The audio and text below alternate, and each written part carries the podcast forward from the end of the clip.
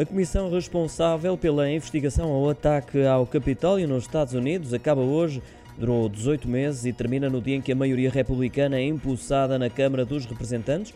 Com muitos membros da comissão já admitidos, os restantes passaram as últimas duas semanas a divulgar muitos dos documentos do painel, incluindo o relatório final, no qual é destacada não só a gravidade do ataque, mas também o esforço do ex-presidente Donald Trump para destabilizar as eleições de 2020. A Comissão chegou à conclusão unânime de que Donald Trump coordenou uma conspiração em vários níveis, pressionando o Estado, as autoridades federais e congressistas para tentar reverter a sua derrota e inspirou uma violenta multidão de apoiantes a atacar o Capitólio e interromper a certificação de vitória do democrata Joe Biden nas eleições presidenciais. O painel recomendou que o Departamento de Justiça processasse Trump por quatro crimes, incluindo o auxílio a uma insurreição.